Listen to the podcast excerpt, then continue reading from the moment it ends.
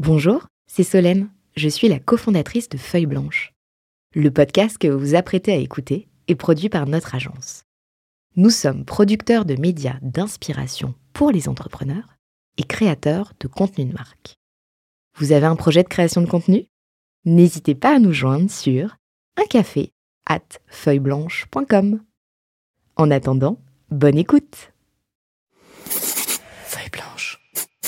Une heure avec Xavier Niel, c'est la promesse qu'on vous fait aujourd'hui dans cet épisode de 40 nuances de Next en partenariat avec La Tribune dans le cadre de l'événement 10 000 startups. On y évoque ses investissements, son regard sur la tech, les impacts de la guerre en Ukraine, mais aussi la place des médias, son éternel optimisme, mais pas que. Un échange avec Xavier Niel, donc on vous propose de déguster tout de suite avec Philippe Mabille dans 40 nuances de Next. 40 nuances de Next. Le Next 40, comme vous ne l'avez jamais entendu, animé par Olivier Mathieu et Thomas Benzazon. Ils sont 40, 40 entrepreneurs, 40 champions de la tech française. Comment sont-ils arrivés là? À quels enjeux font-ils face? Quels sont les ressorts qui les ont forgés? Je suis Thomas Benzazon, cofondateur du Brain Studio Feuille Blanche, et avec mon compère Olivier Mathieu, cofondateur de Price Minister, DG du Fonds 2050, président de The Camp et vice-président de France Digital, nous vous plongeons dans l'univers de ces entrepreneurs d'exception et les coulisses du Next 40. Ils répondront à nos questions, à celles d'invités surprises, tout comme à nos partenaires que sont La Tribune, Madines, France Digital, La French Tech, Oracle et Neuflis OBC. Vous en voulez plus? Abonnez-vous sur vos plateformes de podcast préférées. N'hésitez pas à nous laisser un commentaire, à nous donner les fameuses 5 étoiles pour ensemble exploser les algorithmes et faire rayonner les entrepreneurs. Bonjour, euh, bonjour à toutes, bonjour à tous. Nous sommes au Grand Rex, notamment, mais également, vous êtes nos auditeurs sur le podcast 40 nuances de Next pour le FinTech Summit Paris. Dixième anniversaire du grand concours 10 000 startups pour changer le monde, qui a été inventé par La Tribune, réalisé par La Tribune et qui va remettre, vous le verrez, et vous en entendrez parler, je pense, sur tous les réseaux euh, sociaux et autres, euh, remettre les prix, euh, les lauréats de cette année. Alors, pour cette édition spéciale, il nous fallait un invité très spécial et on a vraiment le plaisir de recevoir, enregistré à l'avance, vous allez le voir, et on va faire un super podcast avec lui, Xavier Niel, le fondateur d'Iliade, créateur de, Free dans les télécoms, grand investisseur, grand entrepreneur, fondateur de Station F, de l'école 42, qui mieux que lui pouvait parler à la scène start-up, aux jeunes euh, de la Startup Nation? Est-ce qu'elle a réussi? Est-ce qu'elle a échoué? Bonjour Xavier. Bonjour Philippe, merci. Merci, merci beaucoup d'être avec nous en ce studio. Et pour l'interroger, évidemment, comme on a voulu marier la tribune avec 40 nuances de Next, ça fait, ça fait depuis le confinement qu'on est marié 40 nuances de Next et la tribune. Alors on a Thomas Benzazon de Feuille Blanche. Alors qu'est-ce que c'est 40 nuances de Next? Eh bien, 40 nuances de Next, c'est le premier podcast où on choisit pas nos invités. Euh, chaque année, euh, il y a 40 startups euh, qui sont les champions de la tech, qui sont décidés par Bercy, qui a donc créé ce palmarès. Et comme on choisit, c'est pas jusqu'ici nos invités, ben on est ravis pour une fois de pouvoir le choisir avec toi. Xavier, bienvenue. Bonjour, merci c'était c'est pas la première fois que tu passes finalement dans, dans 40 nuances de Next. Tu avais eu euh, l'occasion de poser une question euh, à Jacques-Antoine Grandjean, qui est ton ami et un entrepreneur avec VP. Donc tu n'échapperas pas non plus aux questions surprises de certains de tes proches. Alors on va commencer tout de suite par le, vif du sujet. On parle donc à des entrepreneurs qui veulent lever des fonds, des jeunes. Euh, vous en connaissez beaucoup. Il y en a beaucoup qui sont dans la salle. Il y en a beaucoup qui nous écoutent dans ce podcast et ils savent tous que j'allais dire jusqu'au 24 février, en tout cas de, cette année 2022. C'est très triste date, évidemment. On va pas faire une minute de silence, mais évidemment, on pense beaucoup à ce qui est en train de se passer. Euh, et on est, euh, précisons-le, le 14 mars. On diffusera cette édition à partir du 28 mars. Il va se passer beaucoup de choses d'ici le 28 mars. Mais cette guerre au cœur de l'Europe change probablement le monde. Mais néanmoins, avant cette guerre, on avait un monde de la tech, et notamment en France, une scène start-up, une scène start-up nation qui fonctionnait très bien. Je rappelle les chiffres. 11,6 hein. milliards d'euros levés en 2021. On a vu des deals parmi les plus gros. Je ne donne pas les chiffres. 25 euh, à 26 licornes françaises. Donc, euh, Xavier Niel, ce serait ma première question. La Startup Nation, ça marche? Je crois que ça marche, ouais. C'est, on va dire que c'est un bon début. C'est, pas encore parfait, mais on est dans quelque chose qui a pris de l'ampleur au cours des, des 5-7 dernières années. pour arriver où on est, où on est aujourd'hui. Il y, a quelque chose qui a changé, hein, c'est que la France s'est retrouvée intégrée en fait, dans un rôle de nation dans lequel on peut créer des grandes entreprises. Et ça, c'est vraiment quelque chose qui, est, qui fait partie de. qui est vraiment nouveau. Pour, pour, notre écosystème et qui est incroyablement important parce que ça permet à des investisseurs du monde entier de regarder cet écosystème et d'y investir. Et, si on reprend les montants d'élevés de l'année dernière, une partie significative de ces levées vient d'investisseurs qui sont des investisseurs de la tech, qui étaient présents tous aux US, parfois un petit peu en Angleterre, et qui maintenant se sont positionnés très fortement en France. Est-ce que les politiques ont fait pour la tech? Est-ce que les entrepreneurs ont fait pour la tech? Toi, tu es très impliqué. Euh, L'école 42 euh, qui répond à deux grands sujets. Déjà, euh, euh, la pénurie de talents du numérique et puis l'égalité des chances aussi avec la méritocratie en, en point d'ancrage. Avec Station F, c'est un lieu mythique. Je pense qu'il n'y a pas une start-up, ou presque, il ne faut pas exagérer, mais qui n'est pas passé un moment à Station F pour rencontrer cet écosystème. On se demande forcément euh, quelle est la suite. Et euh, justement, à ce sujet, on a une question et on commence par là. Vous avez un message. Bonjour Xavier, alors tu le sais, on est nombreux à être admiratifs de ton dynamisme inépuisable et de la manière avec laquelle tu injectes de l'énergie euh, dans la tech française. J'ai même écrit une page entière sur toi dans mon livre Mission Blablacar. Mais alors, il y a une question qu'on est encore plus nombreux à se poser. Pourquoi fais-tu tout cela? C'est super, c'est innovant, euh, tu développes des nouveaux concepts et des nouveaux écosystèmes hein, avec École 42, euh, Station F, Hectare et bien d'autres, euh, en lien avec des, projets économiques et immobiliers souvent, mais alors qu'est-ce qui te pousse à faire tout cela? L'insatisfaction perpétuelle, la gloire, l'amour de la France, de l'innovation, autre chose, je sais pas. Et question subsidiaire, quel est ton prochain grand truc? Qu'est-ce que tu n'as pas encore fait et que tu souhaites faire? Merci beaucoup. Vous avez reconnu Frédéric Mazzella, oui, oui, euh, Blablacar. Je dis ça pour ceux qui ne l'auraient pas reconnu en l'entendant dans le podcast. Non, non, euh, je, crois que, je crois que la notion, c'est de se dire, euh, l'entrepreneuriat, c'est quelque chose qui permet à chacun de saisir sa chance. C'est-à-dire que dans un monde où on se dit, il y a beaucoup de... Ça va beaucoup mieux, hein, mais il y a un problème d'emploi dans ce pays. Il faut qu'on soit capable que, si on cherche un emploi, une des solutions, c'est de créer son propre emploi. Et si on crée son propre emploi, en plus, si ça marche, on va en créer d'autres. Et c'est ça le, sujet de base. Et, c'est une notion de, de rendre euh, ce, que, ce que ce pays m'a donné en me donnant la chance de devenir entrepreneur. je suis devenu entrepreneur maintenant il y a 35 ans, donc c'était il y a très longtemps. Mais et à l'époque, il n'y avait pas tout ce qu'on bah, aujourd'hui. C'était un écosystème un petit peu différent. Euh, et puis la levée de fonds paraissait moins naturelle. Enfin, c'était quelque chose de complètement différent même. Mais c'est de se dire, cet écosystème-là, on est capable de l'aider, on est capable de l'aider ou de le pousser euh, à grossir, quand je reprends votre question, moi, je, crois assez peu en fait que les politiques euh, euh, aident l'écosystème. En fait, l'écosystème, il se développe par lui-même. Euh, on, a des, enfin, je, crois que c'est, on, peut le voir aux États-Unis, on peut avoir des bons dirigeants, des mauvais dirigeants, l'écosystème continue de se développer. Il n'a jamais été aussi puissant qu'au moment de Trump, alors que Trump mettait des barrières, notamment à l'immigration, qui permettaient d'avoir des talents qui venaient aux États-Unis aider ses entreprises. Et pourtant, ça a explosé, euh, notamment pendant, ses, pendant qu'il était président. Donc, les politiques amènent peu de choses. Par contre, la société civile. Il n'y a rien à leur demander. On, y viendra tout à l'heure, parce que je crois qu'il y a une question là-dessus, mais donc on va y arriver. Mais ce qu'on a à leur demander, c'est une stabilité. C'est toujours la même chose. Mais donc c'est cette société civile qui doit s'en servir, et on ne doit pas être là en permanence à se dire ça marche pas, euh, c'est de la faute des autres. Non, ça marche pas, c'est de notre faute à nous, et il faut s'en saisir, prendre cette chance et avancer avec cette chance pour faire, euh, pour, aider cet écosystème. Donc moi, j'ai eu la chance de gagner de l'argent dans la, dans la tech il y a très longtemps, de manière durable. Euh, j'aime mon pays, et comme je crois la grande partie des Français, et, donc à partir de ce moment-là, ça me paraissait naturel d'essayer de se dire comment on aide à créer un écosystème de start-up plus grand euh, qui aille plus loin. Et alors encore une fois, euh, on n'est pas, je sais pas, où on n'est pas des hommes politiques, c'est de se dire qu'est-ce qu'on est capable de créer dans cet écosystème pour au bout ça marche. Et donc bah, il faut créer, faut amener des fonds. C'était l'idée de la création de Kima Venture. Donc on amène des fonds à cet écosystème. Il faut former. Et, le sujet de base, c'était de se dire, bah, dans le digital, on a besoin de gens qui fassent du, code informatique, c'est un, des éléments incroyablement importants. Donc allons former des, codeurs et en plus, de par notre éducation ou je sais pas, ou de par nos gènes, je sais pas par quoi, on est, on est, très, on est, on est généralement, on est capable d'avoir dans, dans, notre pays des bons développeurs. Et puis au bout, donnons une image de la France qui est une image euh, d'entrepreneur et allons créer un lieu mythique, c'est l'idée de Station F euh, que l'on crée avec Roxane, allons créer un lieu euh, mythique dans lequel on a envie ou on donne l'envie à des gens de venir créer leur start-up là et puis même des gens de l'étranger de venir pour les faire, euh, pour les développer, les faire marcher. Juste, Juste sur la question de Frédéric, il, y avait, il y avait quand même une suite, c'était euh, c'est quoi le moteur aujourd'hui de Xavier Niel et c'est quoi le prochain grand truc? Bah, c'est la gloire, l'amour de la France ou euh... Non, c'est une forme de give back, c'est de se dire, euh, moi j'ai eu cette chance et est-ce que je suis capable d'aider d'autres, euh, à la fois mon pays, à la fois des personnes, à aller dans ce sens-là? Il y a des entrepreneurs qui t'ont aidé à tes débuts?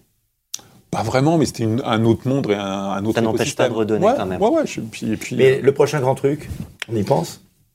Non, j'ai peur d'être super décevant. Non, non, mais on vient de lancer, il en parle euh, Frédéric gentiment, euh, d'hectares, euh, c'est de se dire, OK, il y a des entrepreneurs, pas seulement dans la technologie, il y a des entrepreneurs ailleurs, notamment dans l'agriculture, et comment on est capable euh, de, de les accompagner, de les aider, de, leur, euh, de mélanger un peu de technologie là-dedans et, et de créer, aussi et de créer des super entrepreneurs qui sont pas des En entrepreneurs dehors de tech. la tech pure. Ah ouais, enfin, on- euh, le- le- Il y a de la tech tech. partout Enfin, je veux dire, quelle que soit notre activité, on met toujours, on rajoute toujours de la tech aujourd'hui. On en parle beaucoup en ce moment, mais avec cette vision de souveraineté alimentaire, souveraineté tout court.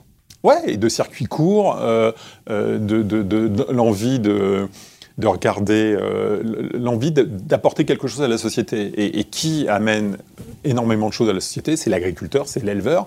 Lui amène énormément de choses à la société. Donc, dans- dans- pour, quand on a des jeunes qui ont un sujet de quête de sens, euh, l'agriculture, ça répond à ce besoin de quête de sens.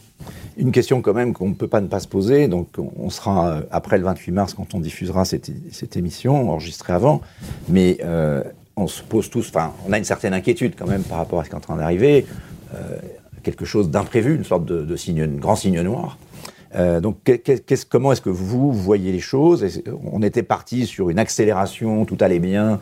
Il y avait un monde avec peu d'inflation, les taux d'intérêt bas. Euh, on va avoir un monde plus compliqué, avec des taux d'intérêt probablement plus élevés. Est-ce que ça peut provoquer un retournement euh, de, la scène tech? Est-ce qu'il peut y avoir Ou est-ce que ça va trier entre le bon grain et l'ivraie Moi, j'ai connu un certain retournement. On était là en 2001, 2, 3, et c'est quand même des années où on a fait des, on a trouvé des entrepreneurs incroyables. Ils ont réussi à lever des fonds, ils ont réussi à se développer. Ceux qui ont survécu à l'an 2000 survécu, sur, Bah, survivant enfin, à 2022. les- les grands- Pas les mêmes. C'est pas les mêmes, mais ils ont, c'est, le même état d'esprit. tous les grands produits qu'on utilise aujourd'hui, qui, sont, qui viennent euh, malheureusement souvent des États-Unis, ils ont été créés à ces années-là. Donc, le- alors qu'on était au fond du trou, que tout allait mal, tout allait disparaître. Donc, le- le- ça pousse à les entrepreneurs à un peu moins de facilité, un peu plus de réflexion, euh, à mieux perfectionner le- le- leur idée, euh, à recruter plus intelligemment, et pas de se dire dans tous les cas, je, je suis capable de relever de l'argent, et puis on verra plus tard ce qui se Est-ce qu'il n'y avait pas un petit phénomène quand même un peu agaçant dans la, dans, la Startup Nation d'une certaine forme de facilité? C'est-à-dire trop facile de trouver de l'argent. Je dis pas pour Kim Aventure. hein. Non, non, pour tout le monde. Mais visiblement, euh, on entend ça, il y a trop d'argent dans la tech, on finance un peu tout et n'importe quoi. Euh, on va parler un peu du Web3, etc.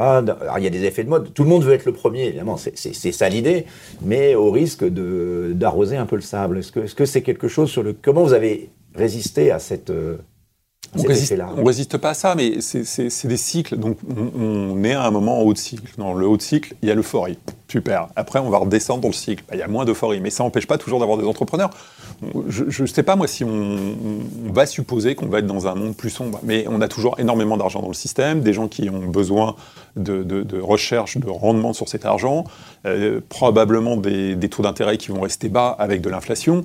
Enfin, vous avez aussi des éléments qui peuvent paraître, quand on a des taux bas et de l'inflation, on est dans des moments où normalement c'est explosif pour la création d'entreprises et la création de valeur.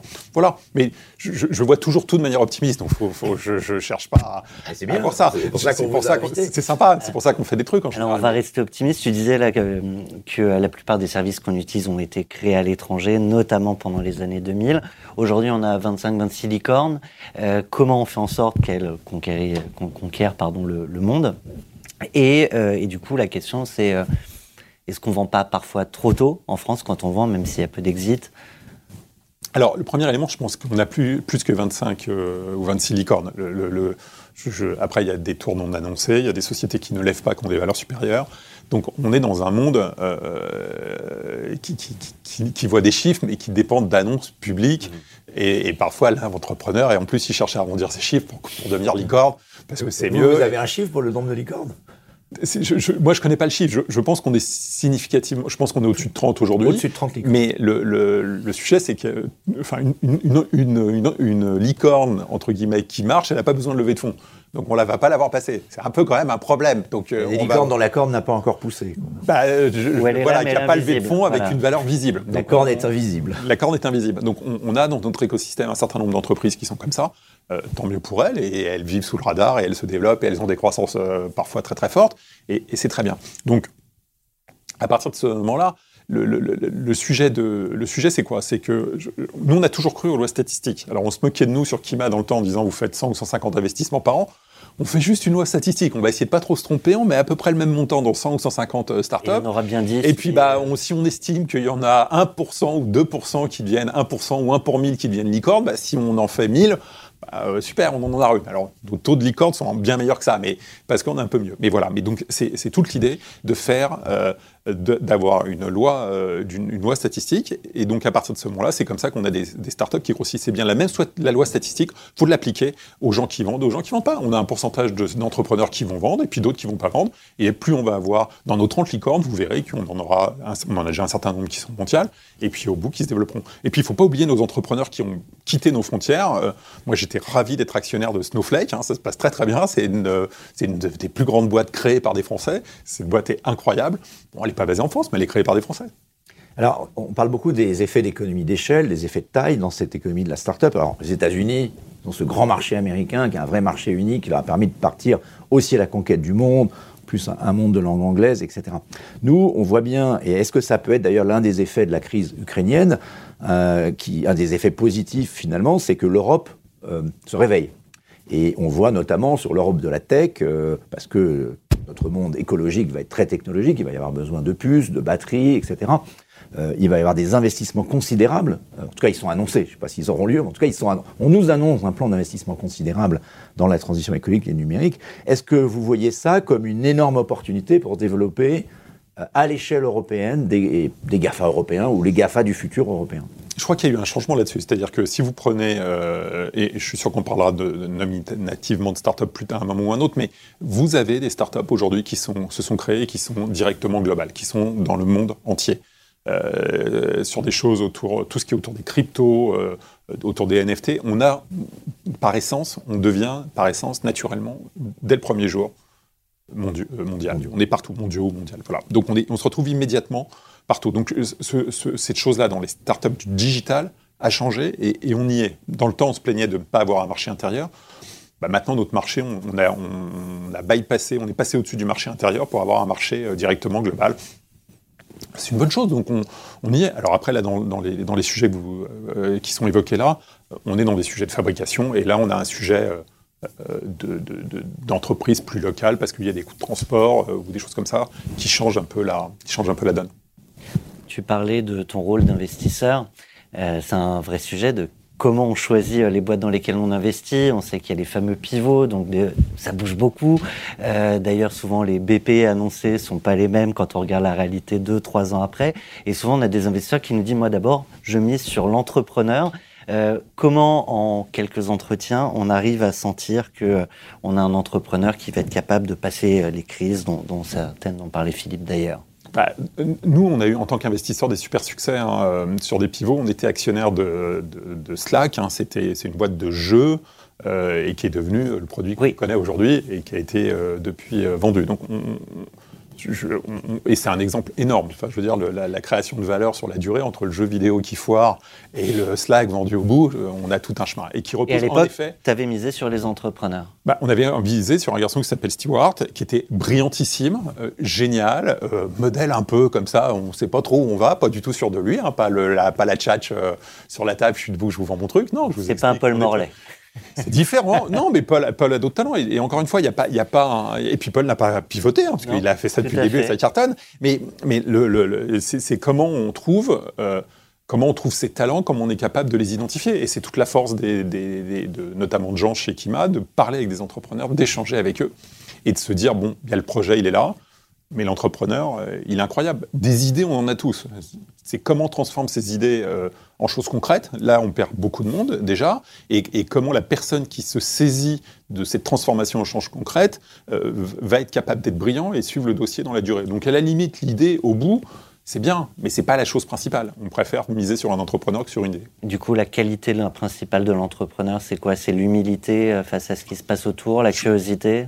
Non, je, je crois que c'est de se saisir de son problème et de saisir d'un problème et de le régler. Enfin, je veux dire, c'est, euh, on, on a une notion de street smart. C'est- euh, euh, comment je solutionne. J'ai un problème, je vais le solutionner et je vais pas appeler euh, 43 boîtes de consultants pour m'aider à le solder. C'est pas l'idée. C'est j'ai un problème, je dois le solder. En combien de temps je vais être à même de le solder, de, de le prendre à bas le corps et, et de le solder?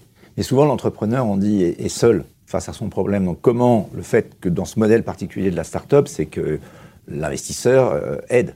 Il apporte euh, bien sûr de l'argent, mais également de l'industrie, il apporte du conseil. Est-ce que vous faites ça beaucoup? Vous arrivez à dégager du temps pour, euh, euh, notamment pour des pivots, par exemple, parce que derrière, c'est quand même aussi un, pari? On, on- a- fait- un choix délibéré qui est de dire, premièrement, l'entrepreneur est celui qui connaît le mieux son business. Donc ce n'est pas l'actionnaire qui connaît le business de l'entrepreneur, c'est l'entrepreneur qui connaît son business. Moi, je veux bien qu'on soit omniscient, qu'on sache tout dans tous les sens, mais c'est pas une réalité. Premier élément. Deuxième élément, euh, on n'est pas proactif. Si on nous demande d'être proactif, on l'est, mais d'une manière générale, les gens vont venir vers nous et on va les aider. On va leur ouvrir des portes, on va les aider à lever des fonds. Euh, on, a une vision globale, on a accompagné énormément d'investisseurs, euh, notamment américains, à investir en France et ils y ont gagné de l'argent. Donc on a ce contact, on a cette relation plutôt privilégiée, une relation de confiance avec ces investisseurs et donc on va les aider à trouver des investisseurs euh, en fonction de l'étape, du moment où ils se trouvent, même quand il y a des difficultés. Euh, c'est ça notre rôle. Euh, Après, on peut s'asseoir et essayer de donner une vision extérieure du quotidien de la société, mais on ne vit pas dedans, on n'a pas une connaissance aussi bonne du marché que l'entrepreneur dans son activité. C'est quand même ce qu'on va demander d'essayer de, de projeter des futurs entrepreneurs, euh, créer des vocations. On a justement une question d'un de tes amis. On l'écoute. Vous avez un message. Bonjour Xavier, tu es un optimiste né. Alors avec le réchauffement climatique, la pandémie, la guerre en Ukraine et malheureusement encore aussi dans d'autres parties du monde, quels sont les trois secteurs que tu recommanderais aux jeunes pour monter leur entreprise? Et surtout pourquoi? Bonne question de Jacques-Antoine Grangeon. Quel enfoiré. Euh, pardon. Euh, euh, non, non, moi, je. je, je- je- il y a toujours un sujet ou un phénomène de mode. Donc, le, le sujet et le phénomène de mode m'angoissent toujours. C'est-à-dire qu'on se remet à recevoir 1000 dossiers de personnes qui ont exactement la même idée. Et, et- et d'ailleurs, une, une fois avec euh, Jacques-Antoine et Marc Simoncini, on, on s'était retrouvés, et si on s'était retrouvés, on avait monté un petit concours de start-up, et on s'était retrouvés à marier un certain nombre d'entre eux, en disant, écoutez, vous faites la même chose, moi je sais pas, on sait pas lequel Allez-y ensemble. est le bon, mais discuter. Et, euh, et ça nous arrivait de le refaire dans un autre sujet assez récemment, dans une, une société qui s'appelle Achille. On voit deux entrepreneurs qui ont des, des choses euh, euh, vraiment euh, complètement différentes. Il y en a un qui dit mais moi je, voilà je veux faire de l'assurance mais mon truc c'est le recrutement, aller chercher des clients, euh, aller les attraper etc. Et l'autre il dit moi je veux faire de l'assurance, moi mon truc c'est la régulation, créer les produits etc. Et on les voit la même semaine, on se dit eh on va peut-être les marier. Et quand on voit leurs chiffres maintenant c'est explosif, on est content de les avoir mis en contact et par ailleurs d'avoir investi chez eux. Mais donc c'est toujours ce euh, ce sujet-là, et- et, un, éviter les sujets de mode, c'est un peu le sujet, c'est un peu un problème, et deux, euh, essayer de marier euh, des gens quand on y arrive, parce que quand il y a un sujet de mode, on est là. Maintenant, sur concrètement des sujets dans lesquels j'ai envie d'aller ou on a envie d'aller, il y a tous les sujets autour de l'agriculture, on le disait tout à l'heure, c'est de se dire, et, la crise et les crises que, l'on vient de vivre montrent d'autant plus l'importance de ces sujets-là, hein, d'a- d'avoir une capacité de produire localement, d'avoir des circuits courts, euh, cap- d'être capable d'aider euh, des entrepreneurs différents euh, qui arrivent dans ces secteurs et de les aider à aller même d'une manière plus traditionnelle vers ces secteurs. Donc il y a tout ce qui est autour de, de l'agriculture qui nous intéresse et qui nous passionne. Il y a tout ce qui est autour euh, des cryptos et des NFT, mais pas le sujet lui-même, mais tous les outils qu'on va être capable de mettre au-dessus. Euh, on, on adore ces, euh, ces sociétés. C'est une forme d'edge, hein, c'est de se dire. Ouais, mais c'est- une forme de c'est une forme de protection en se disant on n'est pas sûr que ce monde euh, ira aussi loin qu'on lui prédit. Par contre, les outils, on va en avoir besoin. C'était euh, Parce que le- beaucoup de gens veulent y aller. ah, Voilà. Donc, comment on est capable de, de faire ça? Et puis, d'une manière plus large, c'est toujours d'essayer d'investir dans toutes les entreprises qui vont fournir des, des, des services à, nos, à, notre monde de start-up. Euh, on adore PayFit. PayFit, en fait, a commencé en fournissant des services de paye pour les startups et est devenu vers les groupes moyens. Et puis, bien sûr, fera la paye de tout le monde à la fin. Donc, ce genre de, euh, d'entreprise, on, adore ça. On se prend des bites de temps en temps. Hein. on rate des trucs. On a raté Canto, donc on n'a pas été bon. Donc, on se plante de temps en temps et on ne les voit pas tous. Mais euh, voilà, on essaye de, de, voir les gens qui vont créer des entreprises, qui vont ensuite aller fournir des, euh, des services à cette économie de start-up. Alors, blockchain, euh, NFT, vous l'avez dit, euh, métavers aujourd'hui, j'allais poser la question pipo ou bingo pour un entrepreneur. C'est effet de mode ou ça vaut la peine d'y aller et, le marché fera le tri? Bah, la spéculation même sur une monnaie, c'est compliqué pour nous. Donc on ne comprend pas toujours. Donc je le, euh, j'achète du Bitcoin et je le mets dans un dans un dans un. Ou alors il faut être, ledger, il faut, être Elon Musk parce qu'on est le plus gros quoi. C'est bah, ce qu'ils disent. Hein. Ouais peut-être, mais ça reste. Ils ont fait un corner sur le Bitcoin. Mais bon, ça, ça, fait un truc euh, compliqué. Donc on, y revient. On a investi dans tous les outils, Ledger pour stocker mes mes, mes, mes, mes bitcoins ou mes autres mes autres éléments. Maintenant, on tombe sur des cas d'usage euh, concret. Typiquement dans les NFT en France, Sora, euh, c'est une boîte incroyable, exceptionnelle. C'est une des plus grosses boîtes de NFT euh, au monde. Je sais pas, deuxième, troisième, je sais pas, mais un truc colossal. ça part d'ici, c'est global, ça a une croissance de, de malade, c'est brillantissime. Des entrepreneurs, un entrepreneur de, des entrepreneurs de génie, une petite équipe, ils pigent ce qu'ils font, ils avancent. Et là, on est obligé de voir qu'il y a un, réel modèle, parce que c'est basé sur un sujet, euh, c'est basé sur l'Ethereum, c'est basé sur des éléments comme ça. Mais au bout, c'est une idée euh, colossale qui se développe autour du NFT et qui est juste l'application moderne de choses qui existaient avant. Est-ce qu'il y a un avatar Xavier Niel dans un métavers quelque part Vous avez essayé je, sais, pour voir la tête que ça fait Je l'ai acheté comme ça. Ah, je vous en remercie. Est-ce qu'on peut acheter euh, le NFT Xavier Niel Je, crois qu'aux États-Unis, j'ai participé à deux ou trois petits trucs qui fait que je dois avoir des choses comme ça, mais bon, je, ça vous plaît ou pas? Vous avez peur de ce monde? Vous avez l'impression que c'est une forme de d'hystérie euh, de la tête Est-ce qu'on rentre dans le Black Mirror comme euh, la série bien Non, il y, a un truc qui est quand même incroyable, c'est que comme ça fait 35 ans que je suis là à faire des nouvelles technologies, les gens pensent que j'ai tout suivi, que je vois très bien l'avenir et comment ça va se passer. En fait, la réalité, euh, elle est malheureusement moins brillante. On règle la question d'après. Voilà. merde, je m'en excuse. Ah bon, merde, on vous a invité pourtant. Mais voilà, donc c'est toujours un peu le problème. Moi, je, je vis avec ces modifications, ces, ces évolutions-là. souvent, il y a des choses auxquelles, euh, sur l'instant, je n'ai pas cru, et puis après, j'ai été convaincu, mais j'étais pas toujours le premier. Euh, on avait créé avec un copain le premier fournisseur d'accès à Internet en France, ça devait être 92 ou 93, et en toute franchise, j'y croyais pas. Donc j'y ai cru que quelques années après, et j'ai bien fait d'ailleurs, parce que ça m'a plutôt bien réussi. Mais, mais, voilà, mais donc le truc, il, est, euh, je me disais, ce petit machin-là, c'est un truc de scientifique, ça ira jamais très très loin, et c'était une grave erreur. Bon, le web n'existait pas, etc. Mais voilà, donc, donc je, je, moi je sais pas, je sais pas répondre à cette question.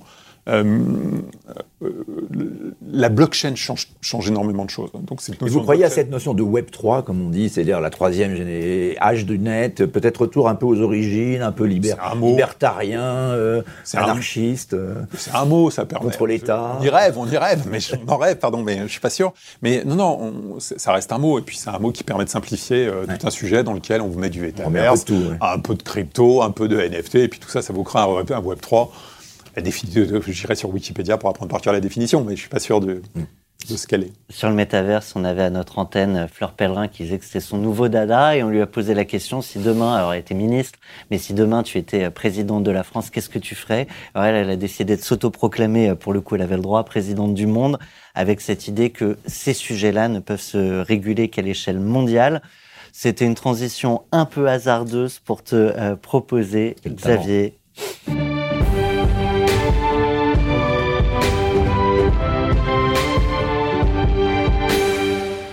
Française, Français. De prendre une nouvelle casquette de président, qu'est-ce que tu ferais?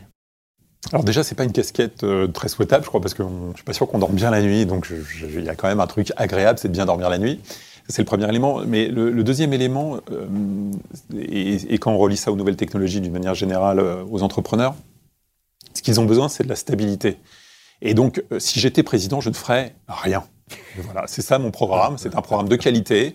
C'est un programme simple à expliquer, sur lequel je peux m'engager, incroyablement facilement vérifiable, parce que le besoin, c'est la stabilité. Donc mon programme, c'est le néant du programme. Néanmoins, tu es entrepreneur et les C'est ce qui fait de vous un conservateur, donc si je comprends bien. Non, c'est un stabilisateur. Un Je- je suis absolument pas pour le, le, le, le, le- le Oui, parce conformisme que, ou quoi que ce soit. c'est- un peu contradictoire avec l'image euh, du Juste- troublion des télécoms. Voilà, et c'est juste à un moment ce que a besoin l'entrepreneur, c'est d'une stabilité. C'est-à-dire qu'on arrête de lui changer les règles. Et donc, si Donc on prend l'exemple, fiscal. quelle qu'elle soit, Ouais. le truc est incroyablement Donc compliqué. on touche pas aux retraites, on touche à Voilà, rien. et, et mon programme, et c'est un programme qui manque d'ambition en effet, moi je pense qu'à chaque nouvelle loi, on devrait détruire, à chaque nouveau texte, à chaque nouvel alinéa, à chaque nouveau 10 mots dans un texte, dans un code, on devrait en, Ah, il y en avait qui supprimer l'avaient 5 ou 10 promis. fois plus. Mais les promesses n'engagent que ceux qui les croient, Voilà. c'est pas très grave. Mais ça paraît, ça, un programme de Simplifié, qualité plus ambitieux Donc pas, que pas le tout à fait rien. Simplifier un Non, mais peu. ça, ça me paraît tellement compliqué. Je, Ouais. pas possible. Néanmoins, l'entrepreneur, c'est quelqu'un qui voit un problème à résoudre. Alors donc, du coup, si tu étais président, tu ne ferais rien. C'est parce que les entrepreneurs euh, peuvent gérer euh, les problèmes de notre société. Parce que à un moment, il faut arrêter de supposer que la totalité des problèmes dépendent de l'État. Il y a un certain nombre de sujets régaliens et autres qui, bien sûr, dépendent de lui. Mais le reste, c'est la société civile, je le pense, qui doit être capable de s'en saisir, de les prendre et de les régler. Euh, c'est toujours euh, ce que l'on dit. hein. L'impact sur la société de la création d'Uber, positif ou négatif, euh, l'impact positif ou négatif, est plus important que la plupart des décisions politiques prises au cours des dix dernières années. Et encore une fois, c'est une décision d'une personne physique à un instant qui crée une entreprise et cette entreprise crée un produit. Et l'impact sur la société est incroyable et on peut le prendre avec Deliveroo, avec tout ce qu'on veut. Et encore une fois, je, ne juge pas euh, de, la positivité ou la négativité de de- l'impact, je parle juste de l'impact lui-même. Et ça, à partir de ce moment-là, il faut se dire qu'est-ce qui est capable de faire la société civile. Le politique est capable de faire un certain nombre de choses, a des moyens, a des budgets, mais ça ne doit pas nous dispenser de- de- de- d'être capable, tous individuellement, de se prendre à charge d'une manière associative, au travers de la création d'entreprises ou de plein d'autres manières. Ah, vous avez été vous-même quand même un, un ubérisateur, puisque Free a été, le, appelle ça le troublion, le maverick des, des télécoms. J'aime pas le passé, là. J'aime pas, j'aime pas Non, non, mais c'est pas, c'est juste parce que je- vous allez voir le lien avec le futur. J'ai pas de requiem en sonore. Non, non, je- c'est l'idée que votre objectif, vous l'aviez dit, euh, vous êtes des pigeons, je vais vous redonner du pouvoir d'achat. C'est quand même un sujet à la mode et qui le reste et qui va le rester sans doute encore. Donc ma, ma question, c'est plutôt par rapport au net actuel et de demain, dont on parlait des secteurs, et peut-être demain le, le web entre guillemets 3. Est-ce que le net de demain, c'est- son boulot, c'est pas justement de s'attaquer aux rentes partout où il y en a? Et, il y en a encore beaucoup. Vous en avez attaqué une, en tout cas vous l'aviez qualifiée comme telle dans les télécoms. Euh, Aujourd'hui, il y a quatre opérateurs. Si on revenait à trois, on sait que les prix remonteraient. Enfin, c'est donc euh, d'ailleurs le sujet reste euh, sur Alors, la table. c'est- et, et quel que soit le secteur, l'important dans un secteur, c'est moins le nombre d'acteurs que d'avoir un disrupteur dans ce nombre d'acteurs. C'est-à-dire qu'il y a des pays où vous avez cinq acteurs, si on prend l'exemple des télécoms, où il y a cinq acteurs qui s'entendent, pas de concurrence. Puis il y a des pays où on peut se retrouver à deux acteurs et il y en a un des deux qui est turbulent. euh, et ça, par exemple, c'est ce que l'on fait dans les îles Comores, un pays indépendant. Il y avait un monopole, on est arrivé en tant que nouvel entrant, on met le bordel. Donc, il suffit d'un du- d'un acteur qui ait cette volonté de disrupter et de permettre l'émergence de cet acteur qui a cette envie de disrupter. Ça, c'est un élément qui, qui me paraît incroyablement important. Le combat euh, du pouvoir d'achat, c'est un, combat permanent, euh, c'est un combat qui fonctionne, c'est un combat créateur de valeur. Euh, euh, on parlait tout à l'heure de Paul Morlaix avec Lunettes pour tous, il crée de la valeur et il rend énormément de pouvoir d'achat aux Français. Il évite un système malsain. je paye une mutuelle toujours plus cher pour avoir un remboursement toujours plus cher, mais au bout, en fait, j'enrichis. Euh, j'enrichis une forme de, micro-monopole ou de caste. Et moi, Paul Morlaix arrive et dit bah, Moi, je casse, je casse cette caste, je casse ce monopole, et je fais, je ramène le prix de la lunette à un prix normal, à un prix de marché. Et au bout, ça fonctionne et ça a un sens. Et, bien sûr, tous les systèmes, tous les secteurs de l'économie sont disruptables. Et puis le disrupteur, il a le droit d'être disrupté aussi un jour. C'est assez sympa ça. Et c'est aussi, ça redonne euh, un autre élément, c'est qu'en cassant la rente, on permet l'émergence de nouveaux succès, de nouveaux acteurs. Il y a, on est sur le, la partie euh, présidentielle. Euh, il y a un sujet sur lequel tu t'es beaucoup impliqué, qui est celui des médias, euh, dans lesquels tu as, investi, notamment Le Monde. Ça fait un petit moment qu'on voit quand même une défiance de la population vis-à-vis des médias. A fortiori en ce moment, mais quand même depuis un certain nombre d'années, on voit l'émergence de la désinformation, des fake news. Comment, en tant qu'investisseur, par les moyens qu'on donne ou les orientations peut-être qu'on est en mesure de prendre, on peut arriver à redonner aux médias leur place originelle Alors, on pratique euh, la, presse d'une manière un petit peu euh, particulière, c'est-à-dire qu'on dit nous, notre savoir-faire, c'est un savoir-faire de gestion et d'aller vers le digital. Premier élément. Et puis, mais moi, je n'ai pas de savoir, euh, savoir-faire journalistique. hein, si on me Non, mais c'est sur le digital que la, la bataille se joue aujourd'hui. c'est l'endroit où elle se jouera, et je crois que le digital, notamment pour la presse écrite, est une chance, puisque le coût de production du papier est incroyablement cher. Et donc, à partir du moment où on bascule euh, du euh, papier dans la durée, à chacun à sa vitesse, etc., vers le digital, on est capable de créer des médias qui ont une valeur incroyablement supérieure. Parallèlement à ça, euh, en termes de diversité, tout le monde peut créer un média euh, digital. Ça prend quelques minutes. Donc, ça permet à les- au, point de vue de tout le monde de, s'exprimer. Et puis même, au travers de notre compte Twitter, on devient tous, euh, en, quelque, sorte, un média avec un certain nombre de lecteurs. Si j'ai euh, 200 000 followers sur Twitter, j'ai potentiellement 200 000 lecteurs, ce qui fait déjà un très très gros média. Moi, j'ai créé des médias, euh, ça me rendait pas légitime pour autant. En fait, c'est pas parce que tout le monde peut créer un média que donc c'est cette quête de légitimité qu'il faut. euh, La légitimité, elle vient euh, dans- du travail euh, sérieux qui est fait. Il n'y a pas de critique, hein, il y a du travail sérieux qui est fait, euh, dans la durée, de la reconnaissance. Et à partir de ce moment-là, on se crée une audience et une force. Non, puis il y a quand même la valeur de la marque. Le Monde. La valeur de la marque, elle est là. euh, un- une institution. euh, Mais la- euh, Provence, sur lequel vous êtes euh, engagé, c'est une institution dans le Mais Sud. La Tribune, qui a connu des vicissitudes, est toujours là en 2022 parce que la marque de la Tribune, il y avait une confiance avec les lecteurs et la Tribune s'est transformée parce qu'on est 100% digital. aujourd'hui. Le- le- la force de cette marque, elle est là à présent, à un instant donné. Ouais. Mais elle évolue en fonction de ce qu'on en fait. C'est-à-dire Parce que on peut François, prendre la c'était une marque et c'est devenu euh, Absolument, plus un c'est- média. c'est le contexte. chose. Ouais. Mais, mais, mais, mais encore une fois, le poids de cette marque, euh, on en est dépositaire à un moment donné, euh, mais chaque personne qui va écrire, publier en son nom, euh, a cette, responsabilité de, l'accompagner dans son... On vous pose la question, puisque vous y avez participé, il y a eu ces auditions au Sénat sur l'indépendance des médias. Vous avez fait en sorte, pour le monde en tout cas, d'accompagner pour qu'il y ait une indépendance euh, des journalistes euh, du monde. Comment est-ce que vous pensez que ça doit évoluer? Est-ce que le modèle que vous avez mis en place, cette indépendance, c'est une partie, même peut-être l'essentiel de la valeur? Est-ce que ça devrait être euh, généralisé? Je- moi, je, je- encore une fois, c'est... On va Protéger les journalistes quand on voit ce qui se passe euh, Ah non, non, mais alors, dans ça, les pays ça, ça me paraît, mais ça, ça me paraît, euh, par essence, je ne sais pas si c'est euh, protégé, mais mais pas seulement de Poutine. Non, Protéger les journalistes dans leur action, évidemment. et dans leur travail d'indépendance, et, et à aucun moment qu'ils puissent avoir le sentiment que parce que quelque chose a été écrit qui correspond à la réalité, ils puissent se retrouver d'une manière ou d'une autre, euh, entre gu- guillemets, c'est très scolaire, punis. Donc c'est éviter. euh, Est-ce que ce que vous avez fait au monde devrait se faire partout en fait? Est-ce que tous les actionnaires, vous êtes euh, un des milliardaires de la presse, mais est-ce que tous les actionnaires milliardaires de la presse, vous leur conseilleriez finalement euh, de léguer ça Écoutez, aux moi, générations futures? moi, moi, je, je- je pense qu'il y a un moment quand un média n'est plus libre, il- tout doucement il disparaît.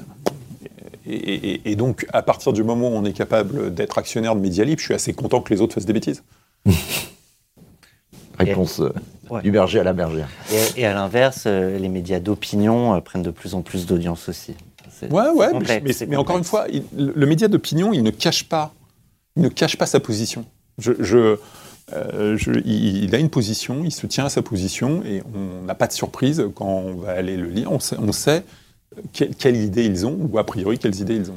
Et du coup, ça, me- ça me fait basculer sur la, la notion des algorithmes. On parle de bulle cognitive. Euh, le fait d'avoir un opinion et de finalement ne recevoir que ce qu'on a envie de lire, est-ce que c'est pas un sujet? Et du coup, pour les entrepreneurs de la tech dans lesquels vous investissez, est-ce qu'il y a un sujet, nos algorithmes, qui, qui On est- devrait être défendus On est- on aussi on est- parfois? On est plutôt vachement dans le no-code en ce moment que dans le no-algorithme. Enfin, on peut aller dans le no-algorithme.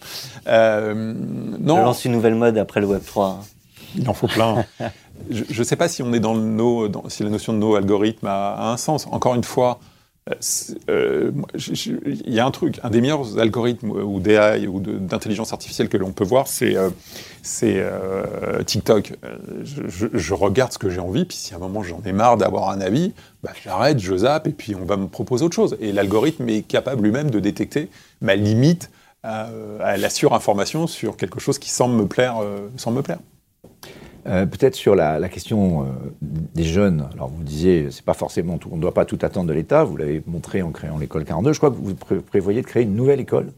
Alors, on a, on a aujourd'hui. Qu'est-ce que c'est que ce projet? Et donc euh, les, les compétences, que- qui est quand même l'or du, du, du 21e siècle, dans la tech, notamment pour les femmes dans la tech. Qu'est-ce que vous avez comme projet pour euh, Alors, aller plus loin? Aujourd'hui, 42 a tellement bien marché qu'il y en a plus de 40 dans le monde. hein. donc, et on continue d'en ouvrir. Je ne sais pas combien ils en ouvrent. euh, 40-42 déjà, bientôt je 42. crois, 42. je crois qu'on est même à plutôt 43, 44. Donc, mais, mais ils continuent d'en ouvrir et ils n'arrêtent pas pour euh, continuer d'en ouvrir. Donc ça, c'est le premier élément. Et puis à côté de ça, on a créé, on en a parlé tout à l'heure, une nouvelle école dans l'agriculture. Et puis on essaye de se développer euh, là-dedans. Euh, quand il y a des personnes qui viennent me voir, des entrepreneurs qui viennent me voir, on veut créer des écoles dans la data, dans d'autres sujets, bah, moi je suis ravi de les accompagner et, et d'aller avec eux parce que l'éducation, c'est quand même la base. euh, Mais j'ai lu ça, de vous, avez- vous réfléchissez à une école de la data, c'est ça? Moi, je suis associé avec, euh, avec des, des jeunes brillantissimes qui ont créé une nouvelle école sur le sujet. Ouais, mais c'est public, hein, mais euh, voilà. Qui s'appelle comment? qui s'appelle. Alors, c'est créé, c'est c'est monté par un, un entrepreneur de, de, de- de- de Polytechnique, brillantissime. Donc, c'est pas du tout nos, euh, euh, nos habitudes euh, dans- de- pour aller dans ce sens-là. Et l'école, ça doit être un hasard, s'appelle Albert, mais je sais pas à qui ils font référence. Donc vous êtes en train de disrupter l'X, finalement. Ah, C'est eux. Je- moi, je ne discute rien. On les aide et on va dans ce sens-là. Euh, Peut-être aussi sur, sur les besoins de formation, la diversité, euh, les banlieues, etc. Est-ce que la tech, c'est- un instrument finalement pour donner des emplois à des gens qui n'ont pas forcément fait des études classiques? Vous l'avez montré avec 42. Euh, ju- Jusqu'à quel point ce discours, vous avez pu le vérifier et il, a une, portée, je dirais, plus macroéconomique, plus globale euh, parce que là, vous avez formé, bon, je ne sais pas combien de personnes euh, en France, mais les besoins sont, restent immenses. Est-ce que c'est un instrument finalement de, promotion, promotion sociale? Alors, l'intérêt de 42, en effet, c'est qu'on prend, pas majoritairement, mais, mais énormément d'élèves qui sont des, qui sont souvent des décrocheurs, euh, des décrocheurs scolaires et autres. Ce qu'il faut voir, c'est qu'en termes d'ascension sociale, la France est en dernière position de l'OCDE. On est dernier. Qu'on a une image égalitaire de la France qui fonctionne. En fait, ça fonctionne incroyablement mal. Six générations. C'est incroyable, ça marche pas. Donc en fait, qu'est-ce qu'il faut trouver? Il faut trouver. Et, et ces jeunes, ils sont pas moins brillants en France qu'ailleurs. hein. Peut-être même plus brillants qu'ailleurs. Et donc, il faut être capable de leur trouver ou leur donner les moyens de monter dans cet ascenseur social et de le faire fonctionner. C'était l'idée de 42, c'est l'idée d'Hectare, et c'est l'idée de, de toutes ces choses-là. C'est de, le- de leur dire filons-leur un futur parce qu'il y a un certain nombre d'activités dans lesquelles on n'a pas besoin d'avoir une licence de maths. Et du coup, en tant qu'investisseur aussi, il y a un rôle à jouer. Enfin, on a le collectif Sista qui a beaucoup milité euh, aussi pour l'accès au financement euh, pour les femmes entrepreneurs. Il y a tout ce qui joue au niveau de l'éducation. Euh, quand, quand on voit passer les dossiers, est-ce que c'est un critère ou c'est quand même le projet d'abord On a, on, a, on a mis en place chez, chez, euh, à Station F un programme qui s'appelle Fighter, où on va chercher euh, des jeunes complètement différents. Et l'idée, c'est vraiment d'avoir des modes de recrutement différents, de jeunes, enfin de recrutement d'aide de, différents de, jeunes entre- de- d'entrepreneurs, en allant les chercher là où personne ne va les chercher. C'est un truc qui marche incroyablement bien. On a des, des tonnes d'exemples qui font que ça fonctionne et que l'on va dans le bon sens. Voilà. Et après, Est-ce que la France reste pas un pays encore très conservateur par rapport à tout ça quand même? Pas- vous savez, l'investisseur, euh, n'est pas vraiment prête à donner, euh, notamment dans les grosses boîtes. euh, L'investisseur, il a envie de, euh, l'investisseur, il a envie de gagner de l'argent. Donc, le, le profil qu'il a en face de lui, il va le juger. Mais globalement, si on a réussi à aider à créer quelque chose qui soit crédible et dans lequel il a un retour d'argent, ça va marcher au bout. Donc, peut-être que la France est conser- est conservatrice, je sais pas. Ce que je vois, c'est quand on a un bon projet, on a des fonds et on lève des fonds. Donc, il faut vraiment être capable de guider euh, au début euh, un bon entrepreneur qui a une idée euh, convenable et de l'emmener et, de lui prendre le bras. On a énorme, on reprend l'exemple d'Uber ou de Deliveroo, on a créé énormément de petits entrepreneurs. C'est bien. Mais est-ce qu'on est capable de leur dire, tu as déjà commencé, tu as fait un bout du chemin, mais maintenant, ton machin là, qui est là, qui est rémunéré euh, pas de manière exceptionnelle, est-ce que cette volonté, cette énergie et euh, cette prise en charge que tu as été capable de faire de toi-même, tu es capable de, de faire autre chose et de l'appliquer ailleurs avec peut-être quelque chose de plus valorisant et de plus gratifiant financièrement? Il y a cet adage qui dit dans les grands groupes, je me ferai pas virer parce que j'ai choisi IBM. Mhm. Donc même si ça se plante, c'était quand même IBM derrière. Est-ce que côté investisseur, c'est quand même plus facile de miser sur euh, un HEC, un ESCP, etc. Parce qu'il y a tout un écosystème autour, peut-être de l'argent plus facile à trouver. Et du coup, dans cette quête de retrouver sa mise, euh, à un moment, il faut prendre parfois aussi un risque peut-être supplémentaire pour accompagner euh, une femme entrepreneur ou quelqu'un issu des quartiers. Le- pour, je crois que le premier critère d'investissement, c'est est-ce que cet entrepreneur a déjà été entrepreneur avant? Et donc, c'est cette notion de repeat qui est incroyablement importante. Donc, quel que soit le passé, je, je me suis lancé une fois, ça n'a pas fonctionné. Le deuxième projet, on va le regarder en se disant, Et- un, il n'a pas envie de se replanter une deuxième fois, et deux, il sait ce qu'il faut pas faire. Et ça, c'était le truc le plus important, la culture de l'échec. On parlait de Fleur Pellerin, on avait beaucoup parlé. Est-ce qu'aujourd'hui, vous pensez que, justement, avec euh, cette Startup Nation qui atteint une forme de maturité, on a cette culture de l'échec, on reconnaît l'échec, on dit à quelqu'un, t'es tombé de cheval, mais tu vas remonter, on va t'aider à remonter. C'est quelque chose, alors que c'était pas du tout dans la culture française, Ouais. il, y a, il y a, ne serait-ce qu'il y a une quinzaine d'années. Donc, donc, on va parler de la loi qui a été modifiée ou des lois qui ont été modifiées. Donc là, vous avez le droit de, de- de protester et de crier au scandale. Mais il y avait un une notion de, il y avait un côté vexatoire. J'ai planté une boîte euh, légalement. Je, Ah, c'est- Planté à la Banque pas- de France. planté Voilà, c'était mort. Et ce sujet-là a disparu. Aujourd'hui, euh, bah, j'ai planté ma boîte, ok, bah, super, refaisons une autre. Et, et- et ce sujet où les mentalités ont incroyablement évolué, Et ça, c'est vraiment vrai. Ah ouais, ouais. Mar- Marc Simoncini a vachement bossé là-dessus, avait écrit un livre sur le sujet. Euh, Il y a plein de gens qui ont poussé sur le truc. C'est une réalité. Nous, on adore, très franchement, les repeats. Je me suis planté une fois, je reviens, je comprends pourquoi je me suis planté, j'y retourne.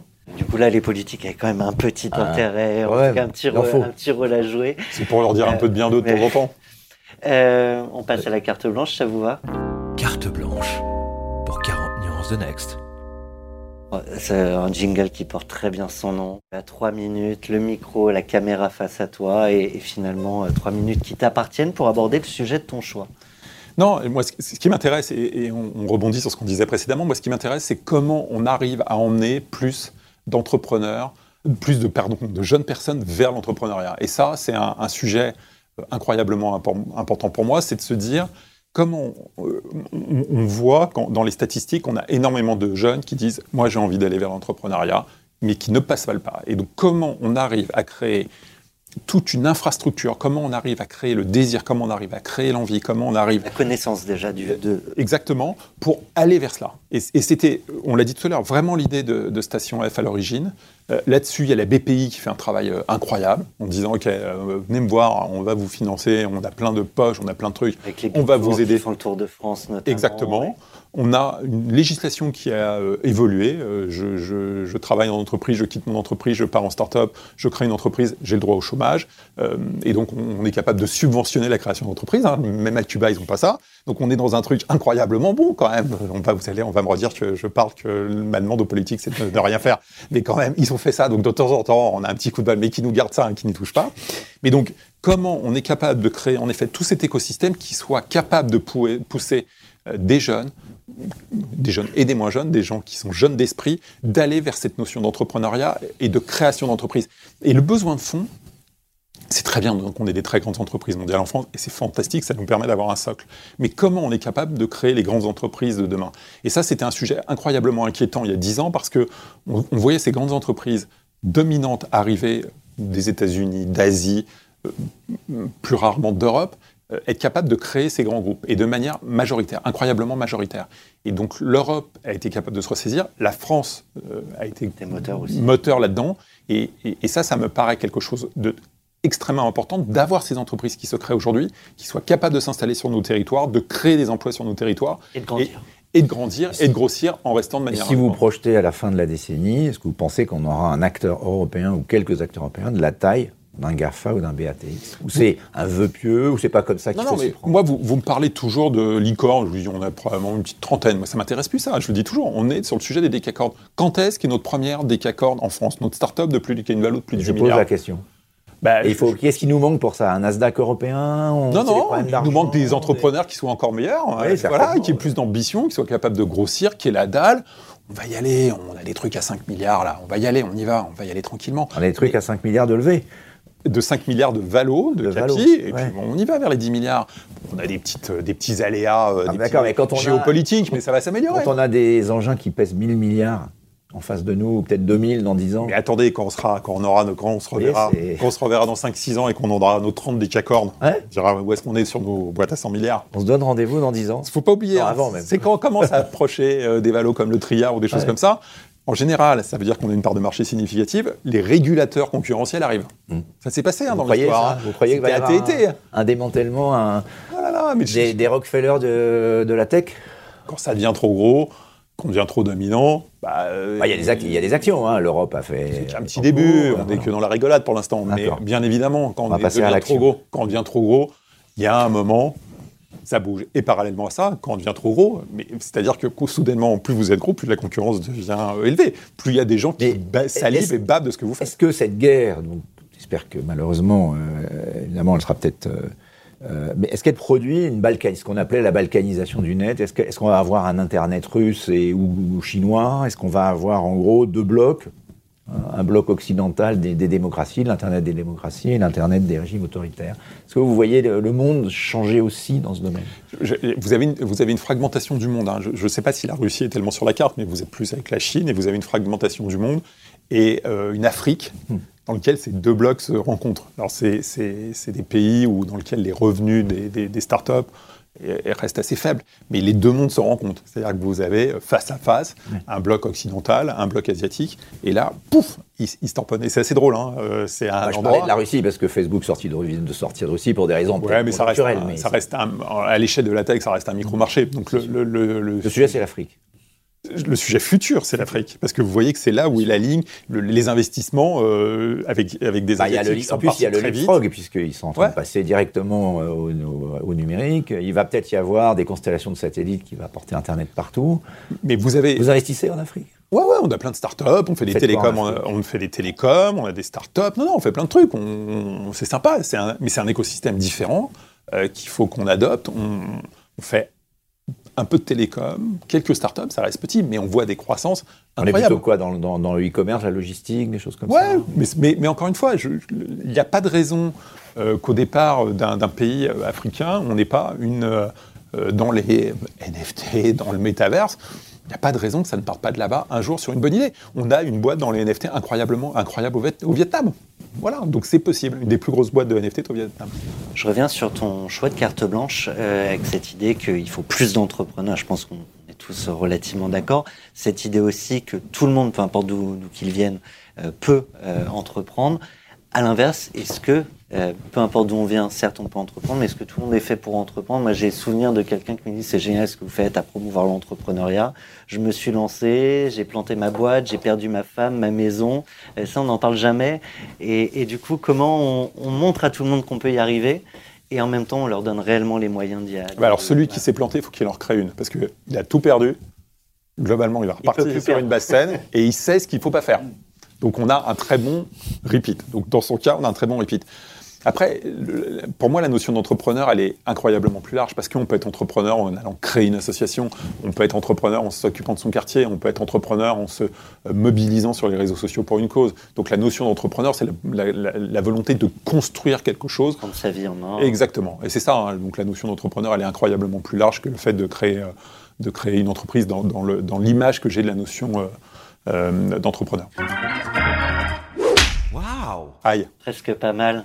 Euh, on aime bien ce- cette rubrique euh, La claque, euh, où l'idée c'est que tu partages un moment où tu as pris une claque, qui a été salvatrice peut-être, et en tout cas riche d'enseignements que tu pourrais partager avec nous. Alors il y a un truc horrible, c'est qu'on me dit à chaque fois, c'est quoi ton fail, c'est quoi ton truc, c'est quoi ton Alors machin, maintenant c'est la claque, il fallait Ou la claque. un Non, non, le voilà, truc est là, c'est que j'ai un cerveau très très bizarrement fait. qui ne garde que le... Bah ouais, que les bonnes nouvelles. Et, donc c'est le Trop facile. un de mes- non mais je sais que c'est trop facile, mais le truc est incroyablement comme celui-là. Et, et parfois des gens, on, on fait des trucs, on a des projets avec des gens, on se plante, et genre cinq ans après, on me dit mais tu te souviens de lui?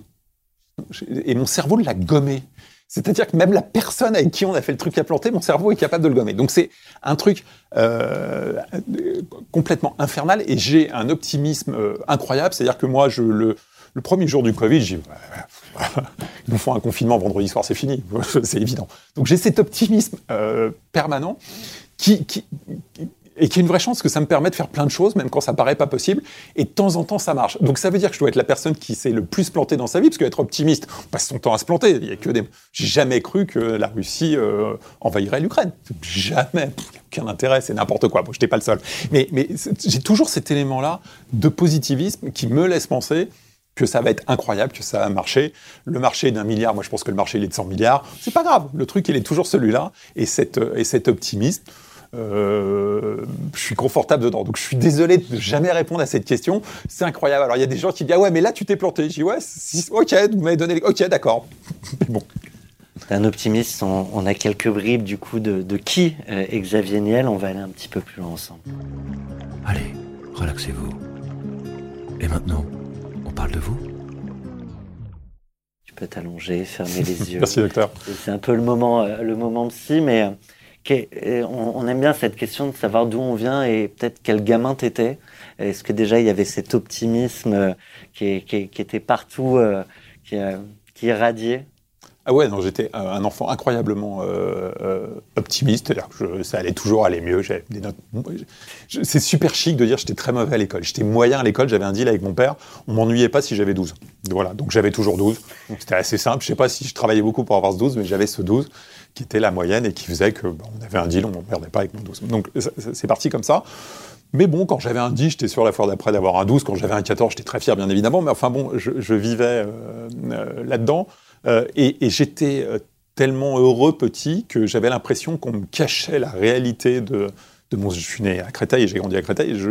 Qu'on me cachait la réalité de mon statut réel parce que les gens, je les trouvais trop gentils avec moi et trop parfaits avec moi. Donc j'ai toujours été incroyablement euh, heureux, euh, optimiste dans ma vie. Il y, a des mantras qu'on t'a passés, peut-être tes parents, peut-être des proches, euh, que, que tu as gardés, conservés, et que du coup, tu, à ton tour, comme tu disais, je redonne en parlant d'entrepreneuriat, que dans la vie même personnelle, tu, décides de, partager avec tes proches. Il y, a quelque chose de, fou, c'est que mes, mes parents, je crois que mon père a fait 15 ans d'études après le bac, enfin, il toujours, moi je l'ai connu étudiant petit, euh, et, ma maman aussi était énormément sur la culture et sur des choses comme ça. Et, que moi, je sois celui qui produit. Et ma sœur, j'ai une sœur qui est exactement comme ça. La culture, euh, elle est incroyablement calme, posée, elle s'emballe pas.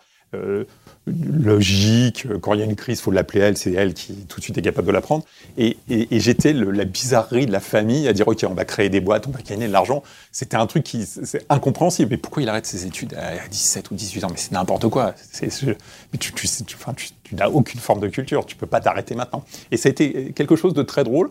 Jamais compris. On ne sait pas d'où ça vient ce truc-là. Ou quoi dans mon éducation a pu me pousser vers cela parce que Mais on t'a pas dit de ne pas y aller.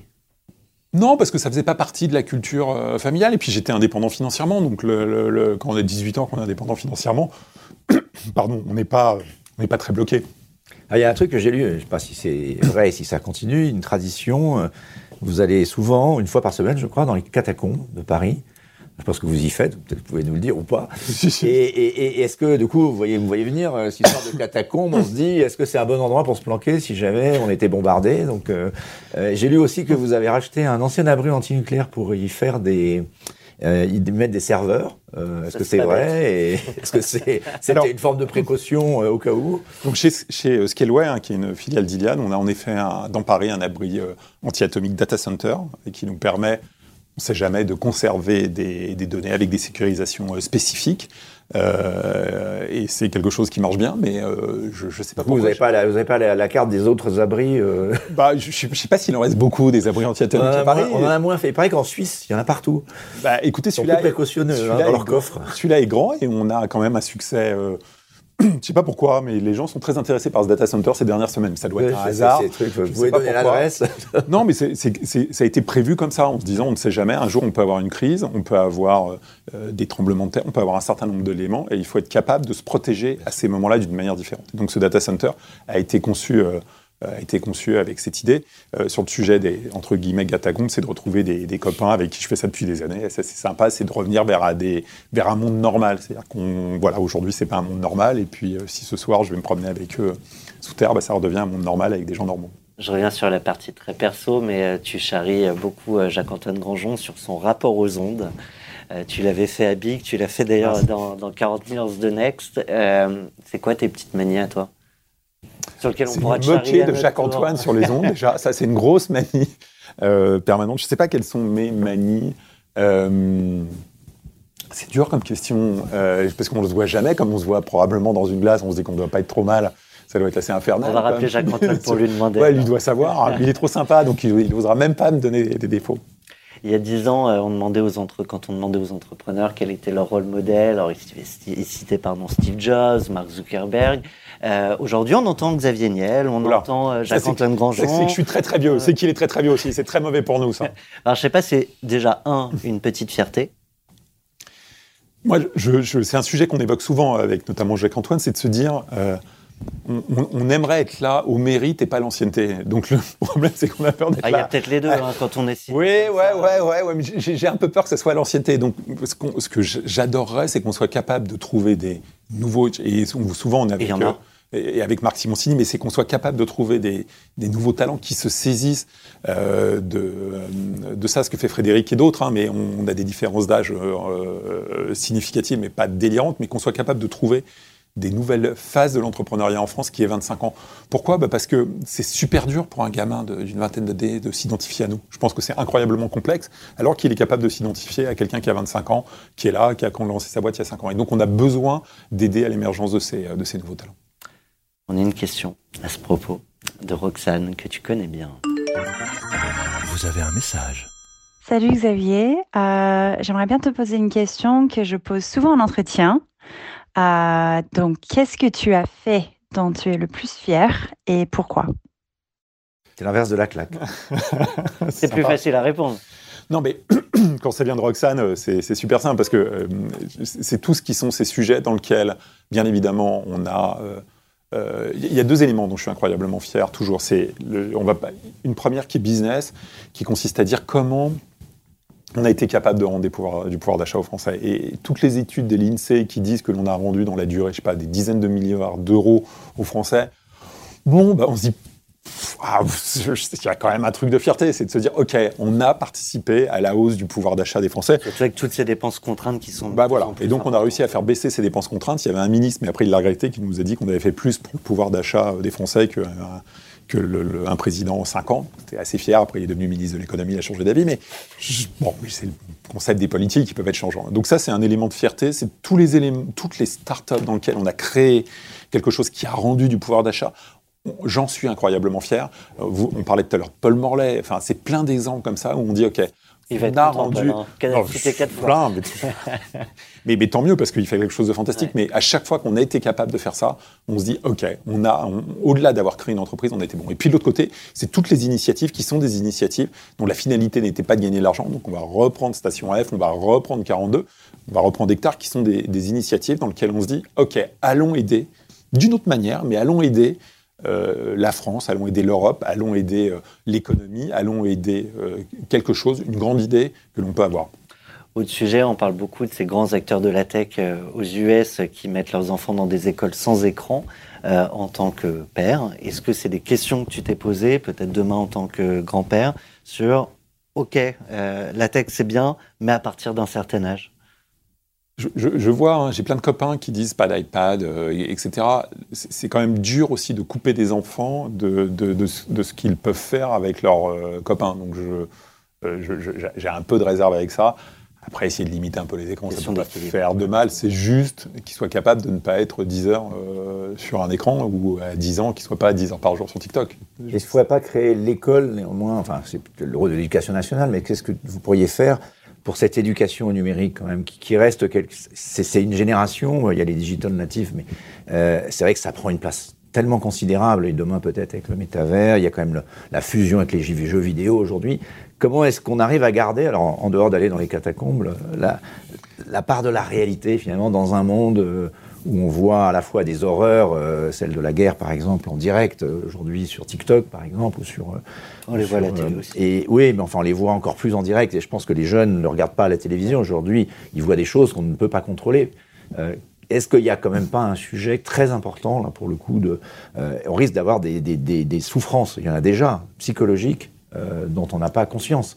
Je pense qu'on se posait la même question il y a 30 ans avec la télévision, il y a 20 Ouais. ans avec la télévision, donc c'est juste une évolution de la société et c'est la responsabilité des parents de se dire, OK, c'est quoi le temps euh, raisonnable et est-ce que hein, tu as suffisamment de temps pour t'ouvrir à, à autre chose et connaître le, le- le reste du monde? Et je pense que nos parents, ont eu, euh, enfin en tout cas les- pas les miens, mais euh, les vôtres, parce que vous êtes jeunes, mais ont eu cette, cette question à se poser à un instant, euh, à un instant de raison. C'est notre responsabilité de parents de se dire, OK, où est la limite et où est-ce qu'on la met? Est-ce que la, la bonne question, c'est quoi le dernier livre que tu as lu? Qu'est-ce que j'ai? Alors, je, je lis des trucs euh, toujours très très bizarres. J'ai lu la, la vie d'un garçon qui s'appelait Gul, Monsieur Gulbenkian. Mais euh, c'était un monsieur qui, euh, dans les années, je sais pas, 30 ou dans les années 30, de, percevait 5% du pétrole du, euh, euh, du, du pétrole du monde entier. Donc, c'était probablement l'homme le plus riche du monde et qui avait une vie incroyable, qui venait de- d'Arménie. Et voilà, donc j'ai trouvé ça incroyable. Ça, ça vous intéresse, les histoires de milliardaires? C'est pas ça. En fait, ce qui m'intéresse, c'est la manière de vivre. Et en tout élément, il voulait toujours avoir les choses les plus belles. C'était ça son truc. Mais vraiment, en tout, tout, sujet. Et il avait organisé sa vie toujours pour avoir les choses euh, euh, les plus belles. Et puis, dans l'histoire, un jour, il décide de faire un super deal, il importe des tonnes de caviar, mais il a oublié que c'était périssable. En fait, il perd plein d'argent. Donc, le truc est assez drôle. Et des petites Xavier on arrive à la fin et on a vraiment passé un super moment. Merci beaucoup. Peut-être une dernière question, une question un peu fin du monde, fin du mois. On est en 2022, euh, voilà, il arrive ce qui est en train d'arriver. Comment rester optimiste? Qu'est-ce que vous dites à, ces jeunes qui nous regardent? Comment rester optimiste en 2022 Comment se projeter quand on parle de fin du monde Le sujet, c'est qu'il y a, on a, alors ça peut progresser, mais il y a toujours une notion de fin du monde. On a toujours des crises, si on prend au cours des dix dernières années. Euh, vous avez eu les attentats, euh, vous avez eu le Covid, vous avez eu des crises sociales, vous avez eu des guerres, et, ce sujet, il est, il est permanent. Et si on n'est pas à un instant, et bien sûr c'est un élément de stress, mais si on n'est pas capable de gommer ce sujet de ses esprits, on n'est pas capable d'avancer. Donc on fait plus rien. Le, on fait plus rien. Pas être paralysé. Bah, c'est le truc. Et, on l'a vu. Et en général, on, arrive dans des nouvelles situations à s'acclimater euh, très vite. On l'a vu avec euh, la, crise du Covid. Euh, on a la stupeur, et puis après, il y a le développement. Et l'écosystème, si on reprend, on repart de l'écosystème startup, pendant la crise du Covid, il a été incroyable, il a explosé. Donc, ceux qui sont capables de s'adapter, en fait, c'est une chance, une opportunité pour des gens capables de s'adapter à, ces mondes qui vont. Il faut garder l'esprit fighter. Ouais, ouais, c'est ça. Il faut garder l'esprit fighter. Ça ne veut pas dire être profiteur de guerre ou, profiteur de crise. C'est juste de se dire, dans cette crise, à cet instant-là, comment je suis euh, capable de gagner de l'argent. Le profiteur de guerre ou le profiteur de crise, il sera jugé un jour euh, moralement, juridiquement. celui qui se dit, OK, il y a un sujet et il y a une opportunité et je la saisis et j'avance, bah, c'est là où on retrouve des entrepreneurs qui vont être capables de créer incroyablement de la valeur. Un dernier mot, c'est aux huit lauréats, euh, aux lauréats de la, tribune 10 000 entrepreneurs, dixième anniversaire de notre. Bah, déjà bravo parce que ça a été un, long chemin de sélection. J'allais dire de croix, mais c'est pas sympa, un long chemin de sélection pour y arriver là. Qu'ils aient, euh, aient, un optimisme euh, incroyable parce que s'ils ont de l'optimisme, rien ne peut leur arriver. Merci beaucoup Xavier Niel, merci, d'être venu à la fois au Grand Rex, euh, vous serez diffusé, mais bien sûr rediffusé sur euh, toutes les plateformes, Spotify et Deezer et toutes les autres, et la tribune.fr bien sûr. Merci à Xavier Niel pour cette heure. Merci à Thomas Bensazon de nous avoir accompagnés. Puis on continue 40 nuances de Next parce que c'est un rolling permanent et on attend les décacornes pour pouvoir les interviewer. Tu veux poser une question, Xavier, à notre prochain invité? Sans savoir qui c'est. Ah, c'est vachement dur. Euh, c'est dur ici. C'était toujours les questions dures. Non, non, non. Euh, comment il arrive à être optimiste dans ce monde horrible? C'est une question. question. Merci. Merci à tous d'avoir écouté. 40 nuances de Next. Le Next 40, comme vous ne l'avez jamais entendu, animé par Olivier Mathieu et Thomas Benzazon.